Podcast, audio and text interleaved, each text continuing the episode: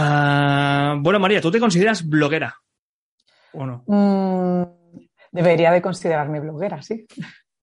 Lo digo, lo digo porque hay, hay muchos profesores, ¿no? Que, no sé, siempre te encuentras en esto, en el mundo del, del L, te encuentras a profes que son profesores de L y podcasters, profesores de L y youtubers. Y digo, tú, lo más seguro es que seas profesora de L y bloguera.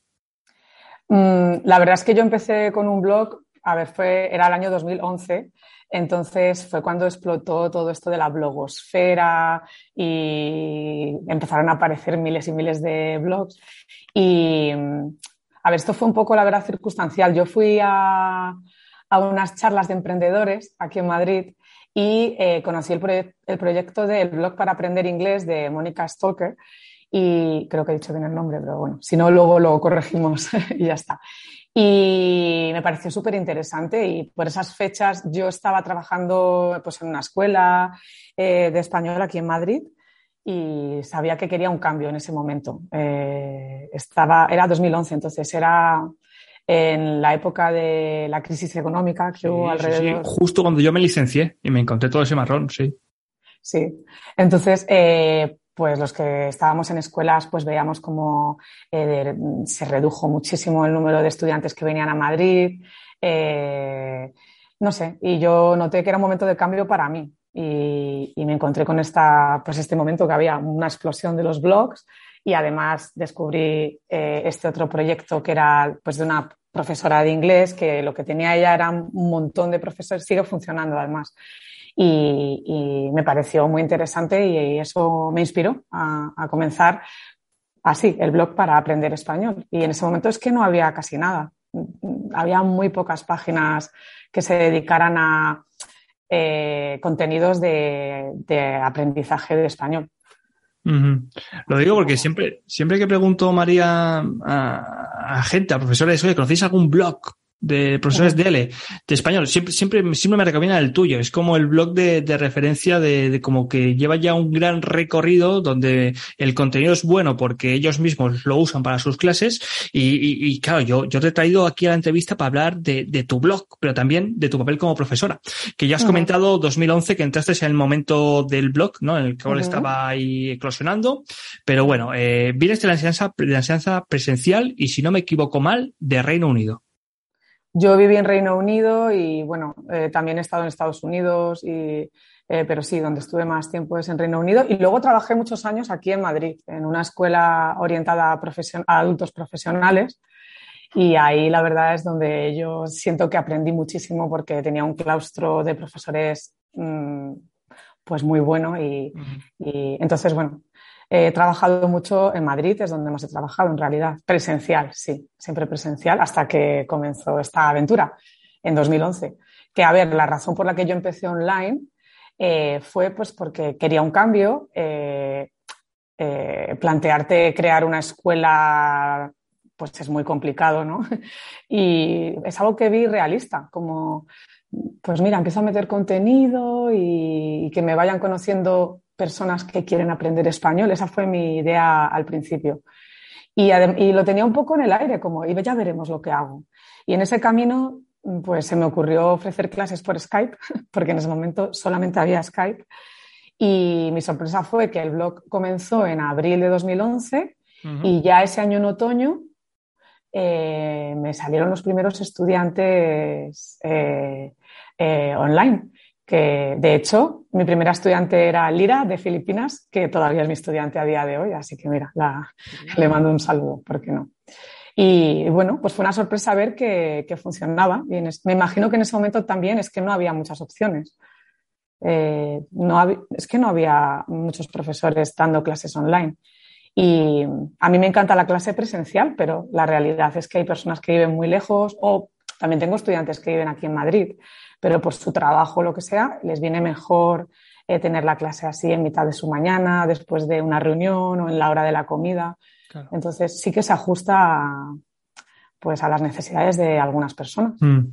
¿Y, notaste que fue un salto abrupto, lo del mundo presencial al, online, en cuanto a clases, ¿eh? en cuanto a impartir clases, me refiero? Eh, sí, sí. Además no había referencias. O sea, yo no podía mirar cómo dar clase online, tu primera mm. clase online. Entonces, eh, a ver, a mí me, gusta mucho enseñar y para mí es algo como bastante natural, enseñar español.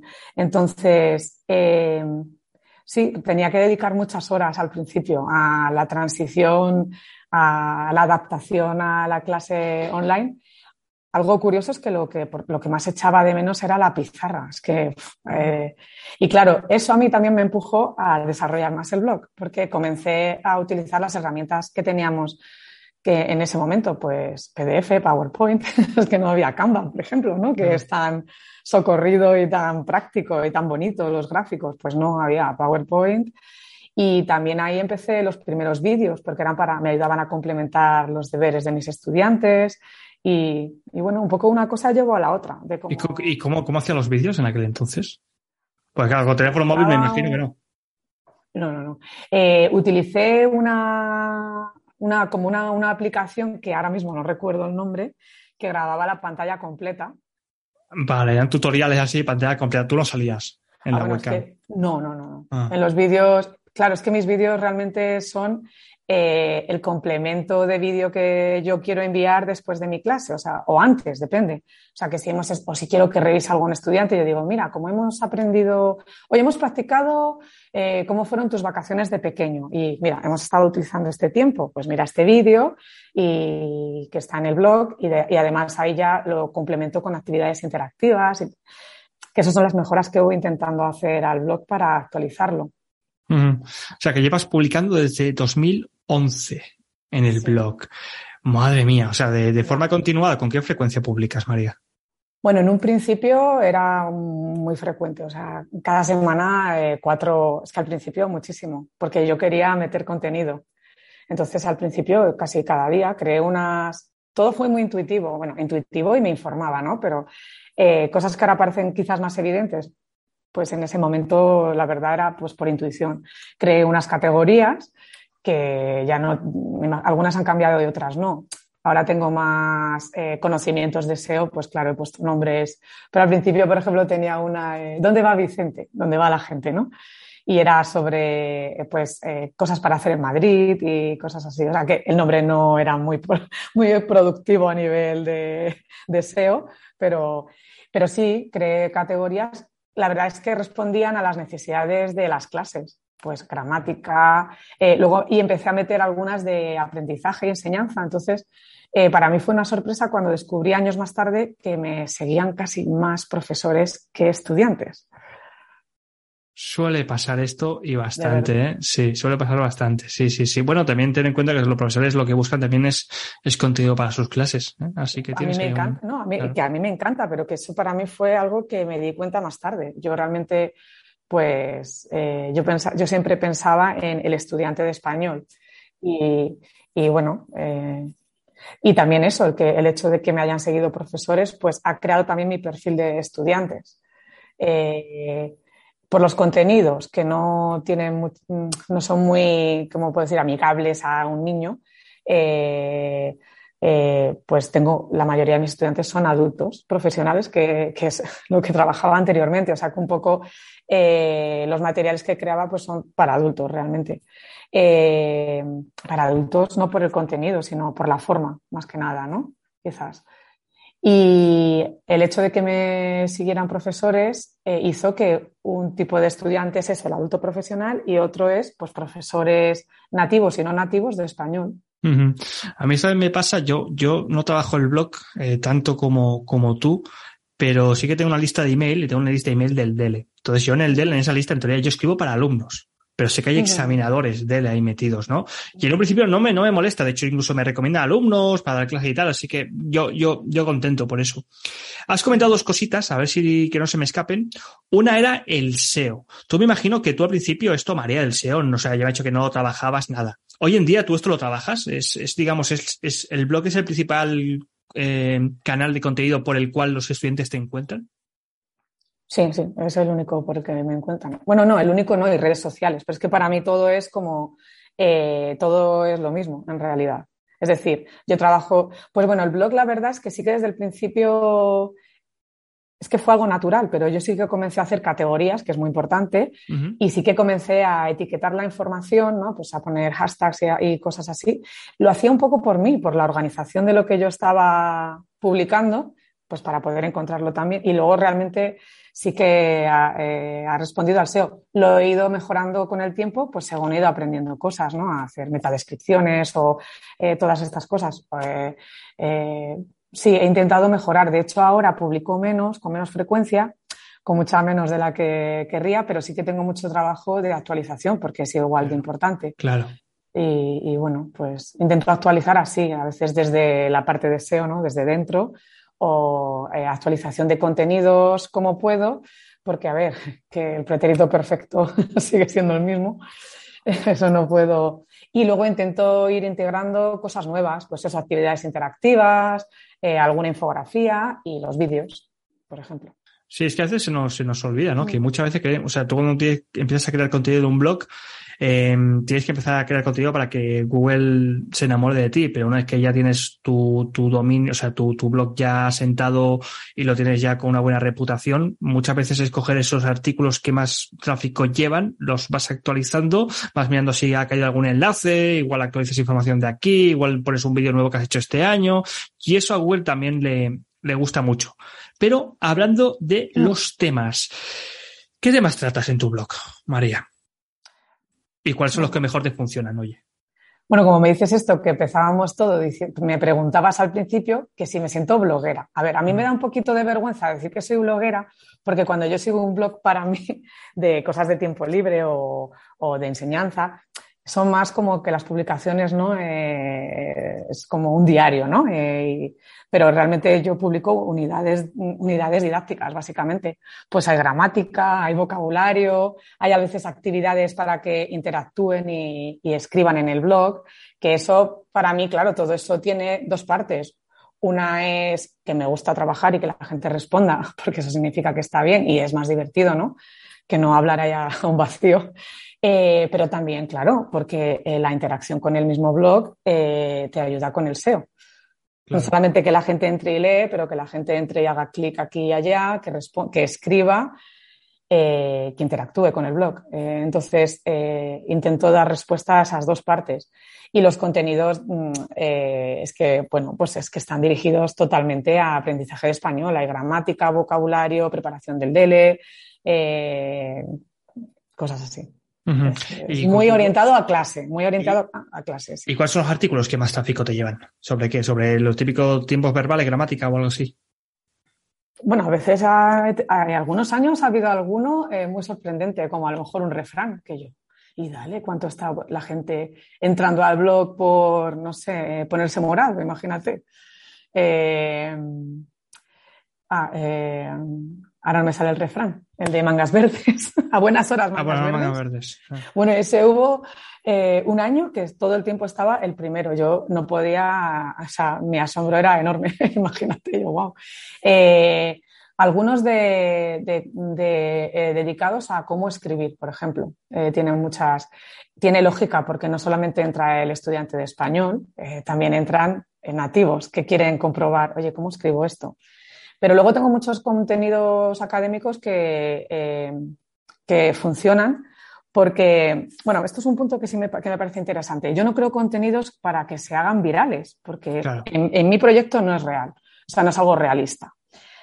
O sea, no es como yo, yo, no, yo no hago una cosa para esto va a ser viral, este vídeo uh, lo van a ver un millón hoy. No, es todo un poco más a largo plazo. Entonces, eh, lo que yo quiero es que profesores de, colegios, de universidades, eh, confíen en esos materiales para ellos, para que ellos lo compartan con sus estudiantes. Es un poco mi. ¿Qué, cómo llamas esto? ¿Embudo? Sí, bueno, es, sí, es el. Puede ser un embudo, un, funnel, un funnel de ventas, un anglicismo. No, esto que comentas del, del, contenido viral también es algo muy curioso porque, eh, yo, a ver, eh, si, o sea, si tienes la suerte de crear algo y eso se vuelve viral, fantástico, pero normalmente no se recomienda que esa sea la pretensión a la hora de, crear un contenido, de buscar la viralidad, ¿no? Sí que es cierto que cuanto más publicas, más oportunidades tienes a nivel de estadística de que algo se haga viral, ¿no? Pero en un principio yo soy como tú, yo creo, o sea, por ejemplo, el SEO, el SEO es aburrido, pero es aburrido, funciona a largo plazo, pero una vez que funciona a largo plazo, oye, es una máquina automática de tráfico a tu web y eso, pues, joder, está, es, es fantástico. Sí, yo utilizo, sí, sí, para mí eso es lo más importante. No, a ver, a mí, por supuesto, cualquier cosa que publico, quiero que tenga el máximo impacto y la máxima difusión. Eh, lo único que hay que ser realista con los contenidos que haces, pues bueno, no estamos hablando de una cosa que busque todo el mundo. Eh, está claro que va dirigido al interés de personas que o enseñan o aprenden español, en mi caso. Entonces, a mí, por ejemplo, cuando un vídeo para mí ha triunfado, cuando yo ya veo en el SEO que está colgado en la página de una universidad, porque yo ya sé que ahí todos los del departamento, los que estudien español, lo van a tener, está dentro de alguna tarea que tengan, yo no tengo acceso a esa parte. A un campus virtual o algo así, ¿no? Claro, a campus, sí, la mayoría de. Entonces, son, no, no, tienes millones de visualizaciones, pero sí que es un goteo constante y además cada vez que estos estudiantes que tienen un interés en lo que están, bueno, a lo mejor hay estudiantes que les interesa más o menos, pero bueno, están ahí porque aprenden español, pues también están viendo mi proyecto y también enseño. O sea que para mí hace un doble juego. Eh, por un lado consigo que lo vean, estoy haciendo difusión y además me está conociendo un potencial estudiante o cliente del futuro. ¿No? Sí, sí. Y has comentado también una cosa interesante ahora con lo de con los comentarios que los estudiantes dejan a tu blog. Claro, tú utilizas el, blog también como un canal de, interacción, que es algo que, por ejemplo, que con el podcast esto cuesta mucho más, porque sí, te pueden enviar un mensaje de voz, pero es algo muy, muy difícil que lo hagas. Eh, funciona, o sea, también interactúas con tus estudiantes y los comentarios del blog. Esto también es positivo para el SEO, como has comentado, pero sé que también tienes una newsletter. No sé si también trabajas la newsletter. No, y es que ahí tengo un, a ver, eh, tener un proyecto tan largo tiene pros y contras. Eh, y es que hay un canal de suscripción y yo sé, cuando yo publico eh, reciben eh, un email que he publicado y ahora mismo estoy un poco atrapada técnicamente en, en, esto porque bueno pues porque quiero recuperarlos o sea quiero poder utilizarlo esto y y es una herramienta tan antigua que es que eh, podría perder toda la información que tengo ahí. Entonces, de momento, eh, hay personas que se suscriben al blog y reciben la información de que, o sea, reciben, eh, se ha publicado una nueva publicación, pero no, es algo que no he trabajado el newsletter como tal, pero sí que sé que es efectivo, lo he utilizado en otros proyectos que he trabajado en comunicación y me gusta mucho, es una herramienta muy buena.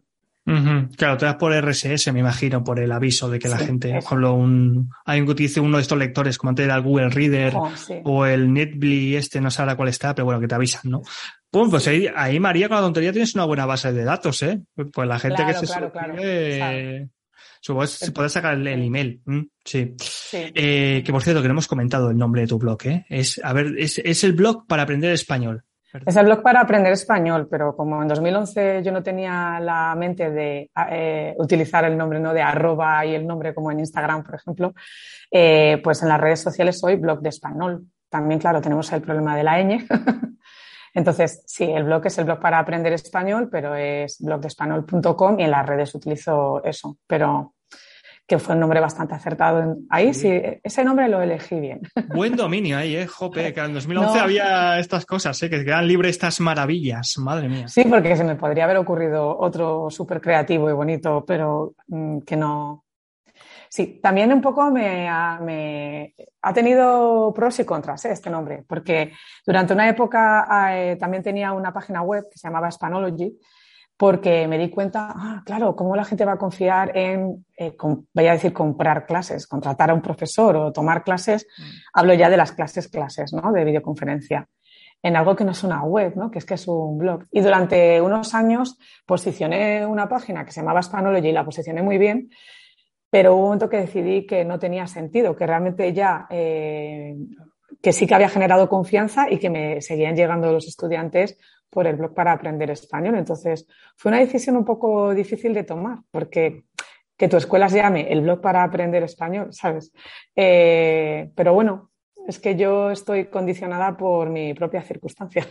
sí, bueno, a mí el dominio me parece pero fantástico. Ojalá eso quedase libre para comprarlo. Te digo yo que ese, ese dominio luego igual incluso lo puedes vender ¿eh? a, buen precio porque es un buen dominio. Em, hablando, María, de más técnicas, ¿eh? me he hecho un vistazo a alguno de tus artículos en el blog. Digo, vamos a ver cómo hace María los artículos, a ver cómo puede retener audiencia. Claro, o sea, incluyes ejercicios interactivos, que no sé con qué herramienta lo estás incluyendo esto. Son típicos ejercicios del Trills, ¿no? De rellena huecos y eso. Rellena huecos, rellena, eh, rellena huecos o de arrastrar la palabra.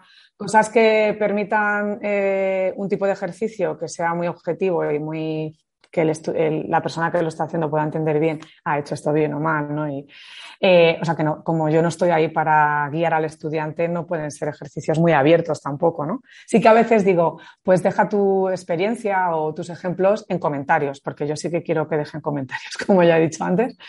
Eh, y eh, utilizo H5P, por ejemplo, pero he utilizado más. Y luego este año también he estado, no, desde hace dos años ya, eh, he utilizado Geniali, algunos tableros de Geniali, eh, que me parecen muy interesantes y también no solo para, para estudiantes, sino también para profesores, ¿no? que, que los usen en su pizarra digital o en su clase online, pues compartiendo la pantalla. Eh, pero bueno, los ejercicios ahora mismo, como tengo tanto contenido, los que voy creando son realmente porque los necesito yo para alguna clase, que digo, oye, mira, este no lo he, entonces ya de paso pues lo dejo todo un poco más, intento eh, actualizar los que hay anteriores relacionados con ese mismo contenido, interrelacionarlos todos y se me está poniendo ya complicado porque sí que tengo ya muchos eh, títulos SEO utilizados. Entonces no puedo crear competencia en esto. Para los que empiezan con los blogs, no puedes crear competencia de contenidos tienes que pensar bien cómo organizas el nombre de, cada, de cada publicación para no crear un conflicto de jerarquía de intereses dentro de tu propio de tu propia web o blog, porque si no Google va a estar muy confuso. no hay que liarle a Google. Oye, y, en cuanto, y en cuanto a los vídeos estos que ya más hablado antes de ellos, eh, no sé si son vídeos, son vídeos. ¿Cuándo empezaste a hacer estos videotutoriales? Que, bueno, para que la gente que todavía no lo ha visto, son vídeos en los cuales tú estás profundizando sobre lo que tú has comentado en el artículo de blog, ¿no? ¿Me parece? Bueno, son, tengo vídeos de diferentes tipos. Eh, a ver, los vídeos responden a necesidades de un estudiante de español. Entonces, hay algunos que son de tiempos verbales, pues mm, mm, que no es nada, claro, no es súper interesante como un podcast para escuchar, pero que necesita revisar eso, pues le viene muy bien para, para preparar un examen o, o estudiar y ya está. Eh, algunos eh, tengo dictados, eh, ejercicios de pronunciación, comprensiones auditivas. Entonces, bueno, cada uno me da juego de una manera. Las comprensiones auditivas sí que están muy bien para meter actividades interactivas. Los que son de gramática, pues obviamente también. los de pronunciación me gustan mucho y funcionan bastante bien. Em, pero los vídeos, igual, en los vídeos para que funcionen, pues es muy importante trabajar el SEO de YouTube, que es enorme. Sí. Eh, sí, bueno, bueno. Eh, y yo he tenido mucho trabajo, pues yo empecé en 2011 con los primeros vídeos, que hacía un PowerPoint y explicaba pues, lo que hubiera hecho en clase y se lo podía enviar a los estudiantes. Y tenía una estudiante que trabajaba, mira, en Google Maps, y ella fue la que me dijo, tienes que colgarlos en YouTube porque, porque tal. Y entonces eh, fue muy buena idea porque pues ya hay vídeos desde 2011 y, y bueno, eh, no son unos vídeos maravillosos tecnológicamente ahí, con eh, pero bueno, hago, intento mejorarlos y hacer, bueno, es un producto al final con mucha honestidad. Soy una profesora de español, no soy diseñadora gráfica y, y hago lo que puedo, pero... pero está muy bien, o sea, lo de los vídeos, porque los vídeos tienen, tienen, dos cosas muy buenas. Por una parte, la gente que te encuentra por internet va a tu blog, es decir, después de ver el vídeo y notas el podcast, hace clic y va a tu blog, y luego la gente que ve el vídeo dentro del artículo del blog es más retención, es más tiempo de persona que está viendo un artículo y eso a Google también le, le gusta mucho. Bueno, claro, bueno, y esa publicación en Google, pues tiene imagen, tiene vídeo, tiene diferentes formas, formatos de. Es un currazo esto, eh, María, lo que tú haces. Esto es un currazo. O sea, es, son artículos escritos, trabajados a nivel de SEO, complementados con vídeos, con ejercicios interactivos. No está mal esto. Eh, no está mal. Dios mío. Sí, por eso yo ruego paciencia, que a veces sí hay algunos, algunas publicaciones. Yo no tengo alcance personal, para revisar, que sé que hay muchos que están ya obsoletos, a veces elimino ya publicaciones, que digo, bueno, esto ya lo quito.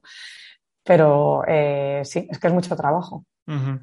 Oye, cuando publicas un artículo, eh, además de la gente del que les ha enviado la notificación esa que antes me comentabas y tal, eh, luego qué haces con el artículo? ¿Lo publicas en las redes sociales? Claro, sí, claro. pues lo que lo comparto en, Facebook, aunque bueno, que eh, estábamos hablando antes, justo antes de empezar la grabación, ¿no? que las redes sociales no es lo que eran. Yo hablo como una abuelita ya, ¿eh? Esto no es lo que era en 2011. Tú has ¿eh? visto el mundo, yo no he visto. Yo, tú has visto mundo, yo no. Bueno, pues yo viví la creación de la, de la página de Facebook y al principio generaba una cantidad de visitas impresionante eh, pero luego yo he visto cómo las redes se volvieron mezquinas. Eh, y bueno, la verdad es que no me preocupa mucho, pero sí que es verdad, pues eh, tengo Twitter, Facebook, tengo Instagram y tengo Pinterest, que es muy interesante también como red. Entonces, Facebook sigo publicando porque sí, en el SEO yo observo que siguen, aunque no siempre hace falta que te den un like o lo compartan, para que sí que estén visitando lo que publicas. O sea, quiero decir que no nos desmoralicemos. sigue, eh, sigue siendo un canal porque, por el que entran eh, usuarios del blog. Eh, utilizo Instagram, pues sí, intento poner ahí el, el, enlace de lo que haya publicado último y luego cuando no tengo nada nuevo publicado, pues a mí me interesa que lleguen a YouTube. Pues siempre dejo, intento dejarlo que me interese que la gente visite o los usuarios. Entonces, Instagram eh, a mí me parece, intento ir actualizándolo pues como un escaparate para un nuevo estudiante o un profesor que mira mi proyecto y dice, ah, pues voy a ver, a ver qué hay aquí en Instagram. Y, bueno, yo creo que es importante actualizarlo con cierta frecuencia porque eso significa que tú cuidas tu proyecto. son escaparates al final, ¿no? Y Twitter, pues igual. Eh, me gusta, me gusta leer en Twitter también, interactuar a veces con otros profesores y tal. Instagram me, gusta también a nivel mm, personal, porque he conocido a muchos profesores y proyectos eh, personalmente. Y eso la verdad es que es algo que se lo debo a Instagram, porque yo estaba muy aislada desde 2011. Eh, muchos, yo me acostumbré un poco ¿no? a trabajar así, pero era muy difícil entrar en contacto con profesores con proyectos similares. Primero porque no había tantos y, bueno, pues la comunidad de Instagram es algo que ha ido creciendo más en los últimos años y que, existe y que a mí me encanta a nivel, pues, también tanto estudiantes, pero también profesores. Y luego mi red favorita es YouTube y, para mí en realidad es la que, eh, para mí es la más importante en mi proyecto. Si ya decía antes que tenías trabajo encima, ahora ya has puesto las redes sociales ya de por medio, eso todavía es más trabajo ya, María, ¿eh? Jope, hay que ver lo, cómo, cómo está todo bien, bien pensado y bien, bien organizado, ¿eh? Para todo, todo bien, bien. Esto, esto es interesante. cometo muchos errores, pero he aprendido de ellos. O sea, esto es un ensayo-error. Ah, es lo que te decía antes, que ahora hay mucha información. Si tú quieres, venga, voy a ver la SEO en YouTube 2022, ¿no? Y ves ahí un poco lo que se cuece en otros blogs que se dedican a eso específicamente, pero también he cometido un montón de errores, pero aprendes de ellos y ya está. Como todos. Eh, pues bueno, María, vamos a ir terminando ya aquí la entrevista, que hemos, que hemos dado una, una buena pincelada ¿eh? de tu bio, de cómo empezaste esto en 2011 en plena crisis económica, como en aquel momento no había casi nada, y cómo tú pues empezaste con un blog ¿eh? que ha ido creciendo, creciendo a lo largo ya más de 10 años que tiene esto, y como ahora mismo, pues bueno, es un blog ¿no? de, de referencia para cualquier profesor de español como lengua extranjera que quiera encontrar pues actividades. Y luego también, yo recomendaría también que se fijase un poquito en cómo escribir los artículos a nivel de SEO, cómo lo complementas con el vídeo, ejercicios interactivos, los comentarios, porque es una buena forma de, oye, de utilizar un canal de contenido que mucha gente dice, no, es que el blog está muerto. El blog no está muerto, el blog sigue vivo. Lo que pasa es que hay que saber usarlo mejor. Y ahora estamos en 2011, como era tu caso, pero hay que, hay mucho espacio todavía para hacer cosas y sobre todo con un canal de contenido tan versátil, porque es muy versátil el blog. Y además en el mundo de enseñanza es que eh, bueno, pues puede haber 800 artículos sobre el futuro, pero también hay 800 artículos sobre SEO, sobre marketing, sobre finanzas. Entonces, no nos tiremos piedras en nuestro propio tejado. Eh, yo creo que quien esté metido en un, en un, eh, proyecto online te tiene que gustar, porque lo que sí que necesitas es constancia y, y, algo de constancia. Yo, por ejemplo, ahora mi constancia no está tanto en publicar, sino más en actualizar, pero que sí que es verdad que es algo que no puedes abandonar 100%, pero es que todos los trabajos tienen cosas en las que tienes que estar constantemente trabajando, ¿no? Eh, Tú ya estás en otro, en otro estadio ya, pero bueno. Has, pasado por eso. Creo que todo el mundo, todo profesor de L que se quiera dedicar o que quiera abrir un blog y quiera el blog como principal canal de contenido, pues bueno, hay que publicar, pero publicar con cabeza. Yo siempre lo digo. María, alguien que se haya enamorado, enamorado de tu voz, ¿dónde te puede encontrar? ¿Cómo se puede suscribir? ¿Dónde te puedes seguir? ¿Dónde puede leer estos artículos? Sí, pues lo, ah, bueno, además de mi email que está en el blog está toda mi información, eh, sí, se pueden dirigir directamente al blog con cualquiera de las redes sociales. Yo sí que intento ser bastante constante en revisar si alguien me ha escrito eh, y respondo, intento responder siempre. Si alguna vez no he respondido, pues será porque no lo habré visto y, mm. Pero sí, sí, Bueno, de todas formas, sabéis que siempre dejo un articulito con, con el link. Eh, ya ahí uh -huh. mismo hacéis un clic y ya pues vais a, a, conocer a María y vais a ver lo que está haciendo. Muy bien. Muchísimas gracias, María, por dejarte raptar por aquí, por el Gracias a ti. Eh, pues saludos a todos. Que chao, chao. Nos, nos vemos en las redes. Chao. Adiós.